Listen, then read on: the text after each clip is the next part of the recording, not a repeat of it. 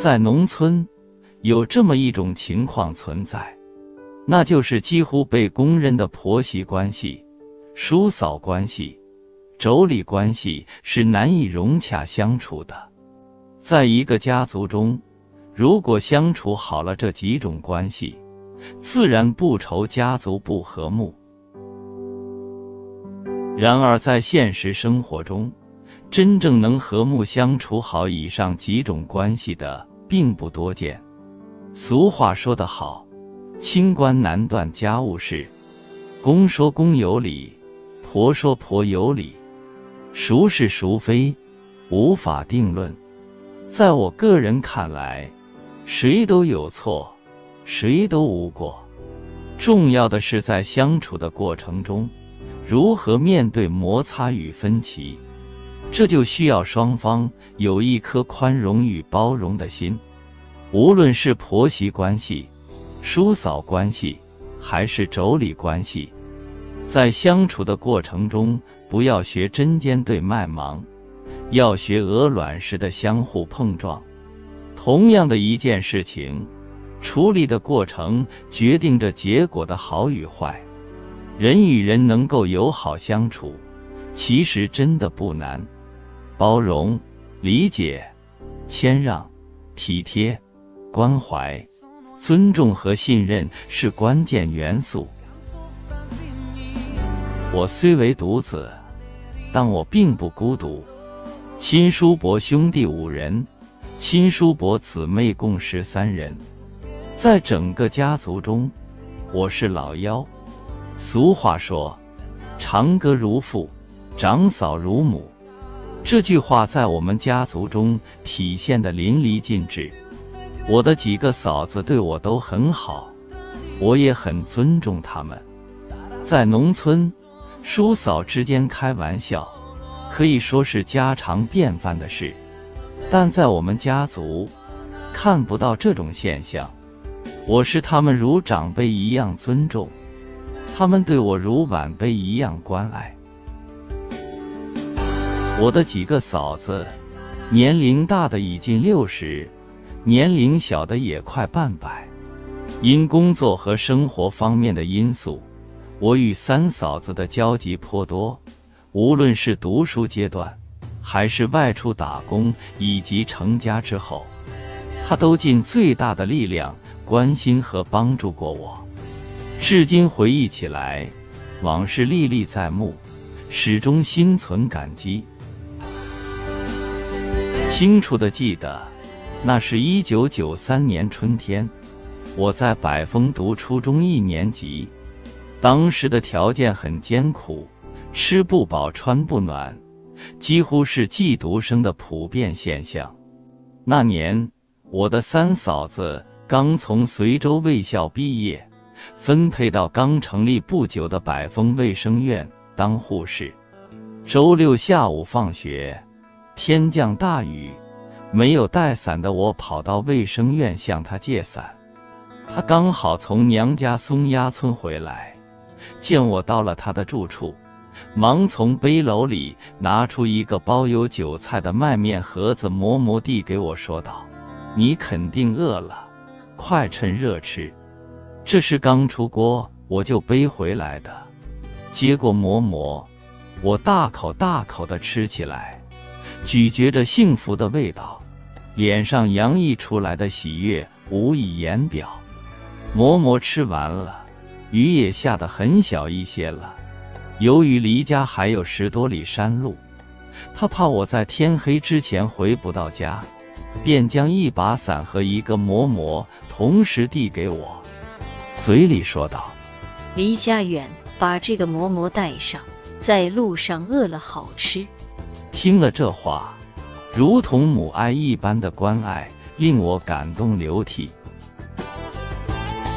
读初中二年级的一个夏天，下晚自习后，我把一双穿脏了的解放鞋洗好，准备晾晒到床架旁的窗户边上。谁知我在推开窗子的一瞬间，一不小心被碎裂的玻璃划伤了手背。当时只是若隐若现的出现了一道血丝，没见流血。我便若无其事的晾好鞋子，上床入睡。由于天气炎热，谁知第二天早上醒来，看见手背发炎了，划伤的口子裂得像嘴巴一样，疼痛难忍。当时又无钱就医，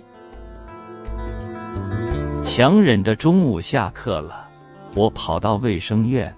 三嫂子见状，把我带到护理室，用碘伏，还有一些叫不上名字的消毒水，帮我清洗伤口，取出发炎的脓疮。经过这么一处理，缓解了疼痛，也慢慢消肿了。随后的半个月里，每天中午我成了卫生院护理室的常客。至今手背上还能看到结痂后留下的模糊疤痕。每当看到这个疤痕，我都在想，当初若不是嫂子每天帮我清洗，到别处清洗也不知道要花多少钱。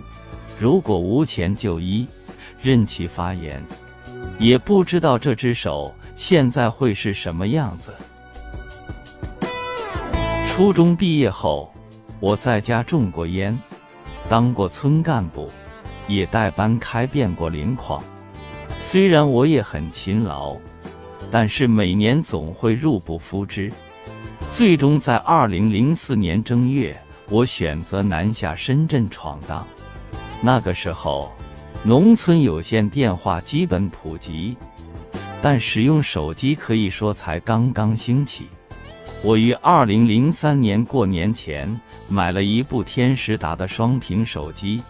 到了深圳后，嫂子经常打电话了解我在南方的生活工作状况。上班不到一个月的时间，我从白班转到夜班。谁知不怀好意的室友早已盯上了我这部价值近两千元的手机。在一个下午醒来时，我翻开枕头一看，我的手机不翼而飞了。随后看到对面上白班室友的床上收拾得一干二净，顿时我预感事情不妙。是他拿走我的手机后，连工资都没有要，直接走人了。此时的我心疼的掉下眼泪，每月挣四百多块钱。就算不吃不喝，也得半年才能挣到这部手机钱。我强忍着眼泪走到公用电话亭，向嫂子讲述了手机被盗一事。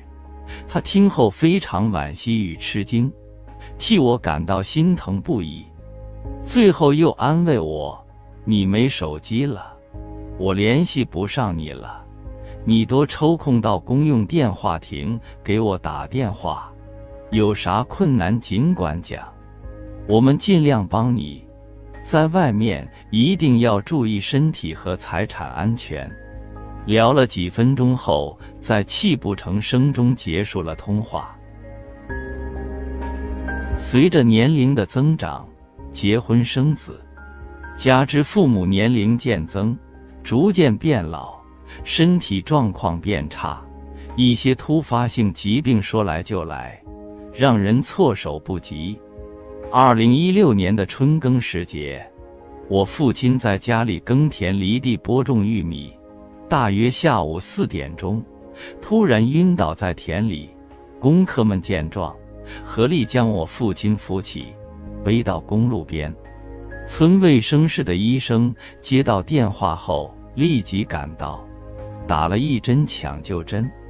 随后，村医又将我父亲送到百丰卫生院，几位壮年功客也随车到达。三嫂子找到一位临床经验丰富的医生，给我父亲开了药，挂上吊瓶，带上我母亲和二哥，坐上救护车，直奔宝康县中医院。行车途中，他紧急联系县中医院的医生，报告病情。提前安排好床位，待一切安排妥当，我父亲住进病房后，他才打电话给我，向我讲述父亲的病情。次日，我便请假回家，在医院陪伴父亲近两个星期，直至出院。时隔不到两年，我父亲于正月份上街，因意外跌倒在公路边下的田块里。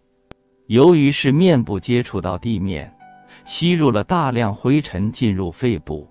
当被好心人发现时，已经有几个小时了。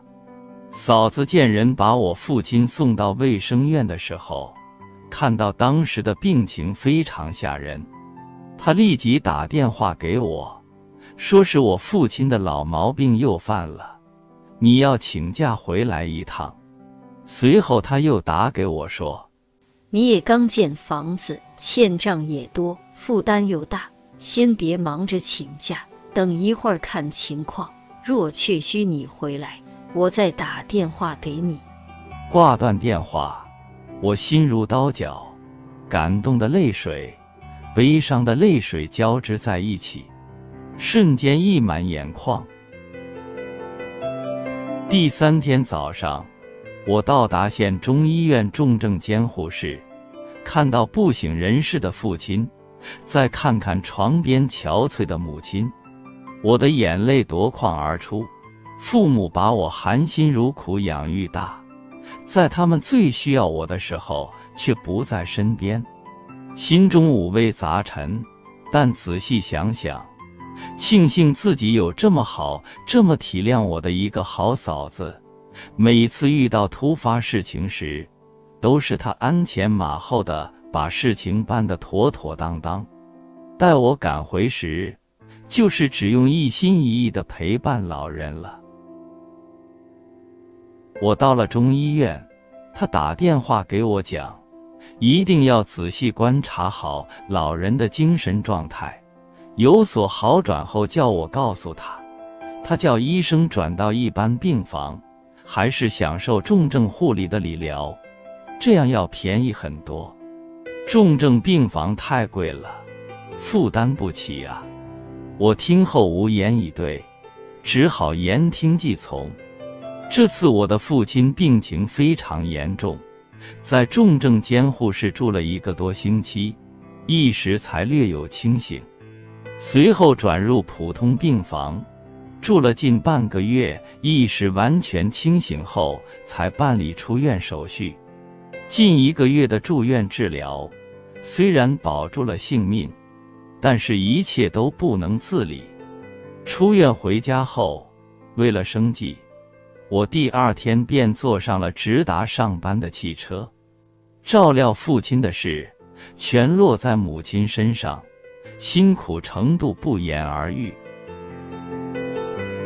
父亲卧床长达两年多的时间，这期间一直吃药不断。除了我在广东找老医生弄药外，嫂子也多次在卫生院帮忙找中医弄药制作成药丸。有时间就亲自送上去，没有时间就请人帮忙带上去。几次弄药都自垫药费，每次给他钱，他都没有接收。总是说道：“你是小的，负担又重，我们应该帮帮你啊！”听后如同一股暖流流遍全身，让我无不感动。父亲经历了长达两年多的卧床折磨后，在药效的作用下和母亲日夜坚守的照料中，终于在二零一九年下半年可以慢慢挪动到床边。听到这一消息。我喜出望外，随后给他备了一副拐杖，让他每天艰难的锻炼着。终于功夫不负有心人，在二零二零年上半年可以拄着双拐慢慢行走了。有时候坐班车到百丰，嫂子看见了就打电话给我说：“我看叔叔腿脚不利索，叫他再住几天院。”虽然卫生院也有食堂方便吃饭，但是在住院期间，大多数的饭都是由嫂子亲自做好了端给我父亲吃的。已经退休的嫂子，凭借着她顽强的毅力和不服输的精神，硬是把驾驶证拿到手了。随后。他买了一辆代步小汽车。见我父亲腿脚不方便，坐班车难免有些受罪。只要嫂子看到了我父亲，她都会抽出时间把我父亲送回去。三嫂子对我的帮助有很多，她对我父亲尽的孝心，可以说比我自己进的都多。大嫂子虽然已近六十花甲之年，但是她身体很好。干起农活来不逊色一般的男人。由于早在七八年前，大哥因车祸不幸离世，当时侄儿还未成家，侄女还在读一中，家里失去了顶梁柱，弱女子也要活成强汉子。他常年在工地、蔬菜种植基地帮人干活挣钱。如今孙女已经上学了，侄女大学毕业几年了，现在在武汉一家外贸公司上班。今年年初，他听到我父亲说我在上半年会请假回来翻盖房屋、建个水池。知道这一消息后，多次问我回家的行程安排。就在我回家的前一天下午。他打电话又问我，我告诉了他准确的回家时间和动工时间后，他与我动工的当天晚上，由我侄子从马桥开车到兴山将他接回来。刚一到家已快九点，见我还在忙着干活，母子二人换好衣服，和二哥一起帮我干活。干完活后。已是半夜十一点多了。次日早上，母子二人来到我们家中，一直到建设完毕，才又赶到兴山去挣钱。小时候，由于我不懂事，为些鸡毛蒜皮的事情，也有和嫂子们争吵过，但他们也是处处让着我。现在的我已是四十好几了。迫于生活的压力，一直在南方漂泊，和嫂子们除了电话联系外，有时一年甚至连见一次面的机会都没有。偶尔有机会见面，在一起吃顿饭，我就会问他们：我小的时候对你们说了一些不好听的话，你们现在恨不恨我呀？他们抿嘴一笑。恨你干啥呀？难道我们当嫂子的还和你一个当小的去样样计较？谁叫你是小的呢？我们不让着你，谁让着你呢？在旁边的父母听后，开心的笑得合不拢嘴。